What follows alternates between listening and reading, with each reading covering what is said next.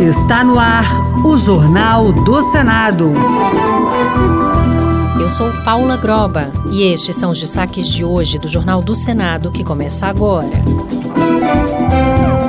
Avança no Senado prorrogação da lei de cotas no serviço público por mais 25 anos. Senado aprova mais de 5 bilhões de dólares em empréstimos internacionais em 2023. Autorização para transmissões de rádio AM no Brasil termina em 31 de dezembro. Boa noite. As cotas raciais para cargos da administração pública poderão ser prorrogadas por mais 25 anos. Um projeto que prevê essa prorrogação avançou no Senado e foi aprovado pela Comissão de Direitos Humanos. A lei em vigor, que estabelece as cotas no serviço público, tem validade apenas até 2024. O repórter Luiz Felipe Liasbra tem os detalhes. Se aprovado, o projeto do senador Paulo Paim, do PT do Rio Grande do Sul, prorroga o programa por mais 25 anos e aumenta a reserva de vagas de 20% para 30% em concursos públicos para as pessoas que se autodeclararem negras, sendo metade dessas vagas destinadas exclusivamente para mulheres negras. O número de vagas para indígenas e quilombolas será definido posteriormente em regulamento. Em caso de fraude na autodeclaração, o candidato será eliminado da seleção e, se já tiver sido nomeado, a contratação será cassada. O senador Flávio Arnes, do PSB do Paraná, leu o relatório pela aprovação do projeto feito pelo senador Fabiano Contarato, do PT Capixaba. Concluímos, por fim, que a reserva de vagas é medida necessária, adequada e proporcional para que no futuro se alcance a igualdade de acesso por todos os brasileiros, também no âmbito da administração pública federal, contribuindo para que a promoção do bem de todos aconteça sem preconceitos de origem, raça, sexo, cor, idade e quaisquer outras formas de discriminação e do artigo 5 capo do mesmo diploma que assegura a todos a igualdade perante a lei sem distinção de qualquer natureza. A proposta será analisada agora pela Comissão de Constituição e Justiça.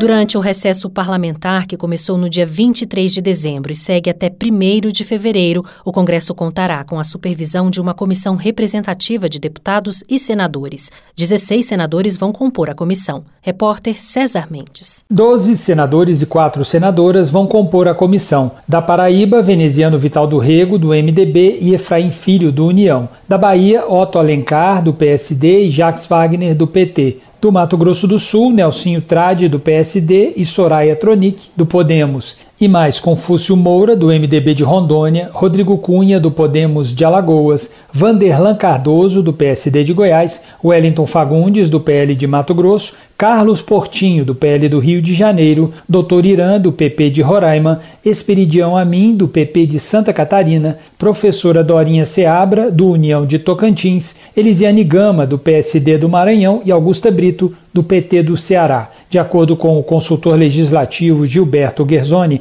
a comissão representativa do Congresso Nacional foi uma inovação prevista no artigo 58 da Constituição, mas se reuniu poucas vezes de lá para cá. Só para a gente ter uma ideia, a última reunião da comissão representativa aconteceu em 2012, né, ou seja, há 11 anos que a gente teve a última reunião de uma comissão representativa. A comissão representativa não chegou a se reunir em janeiro deste ano, após a invasão invasão das sedes dos três poderes em Brasília, porque a intervenção federal na segurança pública do Distrito Federal, decretada pelo presidente Lula, levou à convocação do Congresso Nacional.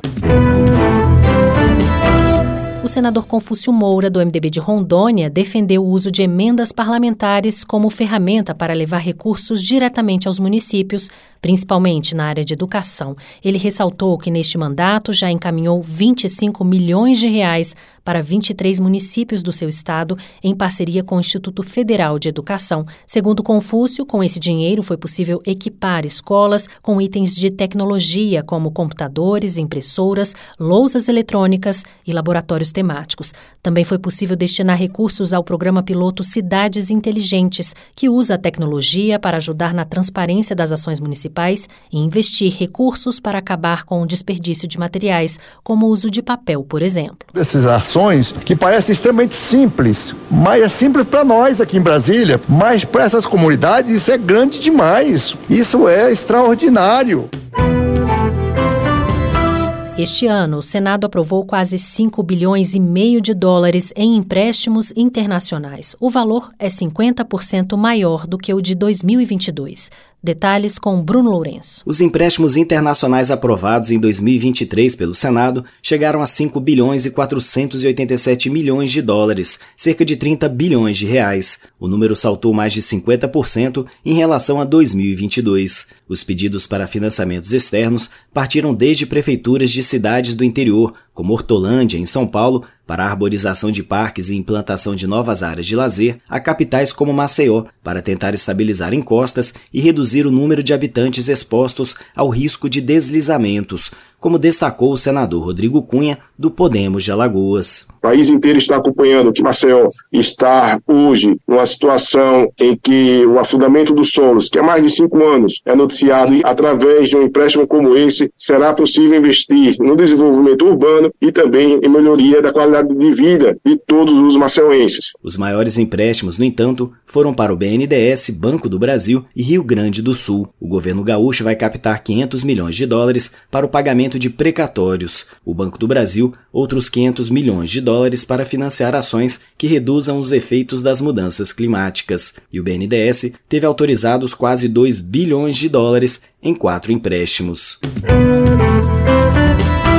Com a aprovação da MP das subvenções e a promulgação da reforma tributária, o ministro da Fazenda, Fernando Haddad, apontou expectativas de maior arrecadação em 2024. Haddad defendeu benefícios fiscais somente para despesas de investimentos feitas pelas empresas e não mais para as de custeio. A reportagem é de Janaína Araújo. O ministro da Fazenda, Fernando Haddad, esteve na votação da MP no Senado e falou sobre a expectativa de arrecadar recursos com a ratificação da medida e alcançar alcançar a meta do déficit zero. Isso é um processo. A Receita Federal faz um trabalho técnico, não inventa número. Ela tem os especialistas que fazem isso há anos. Eu tenho que me fiar na projeção deles. Eles podem errar? Podem. Se eles estiverem errado para mais, melhor. A gente antecipa a meta. Se eles estiverem errado para menos, eu vou ter que tomar providências. Assim funciona. Agora ficam eliminados benefícios fiscais sobre despesas de custeio das empresas e mantidos apenas créditos fiscais para abater tributos ou ter ressarcimento no no caso de despesas de investimento. As novas regras passam a valer a partir de 1 de janeiro de 2024. E termina em 31 de dezembro a autorização para as transmissões de rádio AM no Brasil, prazo definido por um decreto de 2013, quando começou o processo de migração das emissoras AM para FM. Um projeto aprovado pelo Senado e que seguiu para a sanção presidencial pode ajudar a destravar casos de migração nessa reta final, além de aumentar a competitividade de entidades que atuam no setor de radiodifusão. Repórter Marcela Diniz. A partir da transformação em lei do PL 7 de 2023, aprovado pelo Senado em 12 de dezembro, as emissoras de rádio poderão ter um único sócio e as entidades que atuam na difusão de sons e imagens poderão ter até 20 outorgas de rádio e 20 de TV. Hoje, esse limite para TV é de 10 estações e, no caso do rádio FM, de 6. De acordo com o relator do projeto no Senado, Eduardo Gomes, do PL do Tocantins, as mudanças aumentam a competitividade dos meios tradicionais de comunicação em relação às mídias digitais, além de facilitar o processo de migração AM para FM. Acontece que algumas entidades detentoras da outorga da rádio AM se encontram impossibilitadas de realizar a migração, pois ultrapassariam o limite atualmente vigente de seis estações FM. A migração para FM começou há 10 anos e o prazo previsto para o fim das transmissões em AM termina em 31 de dezembro.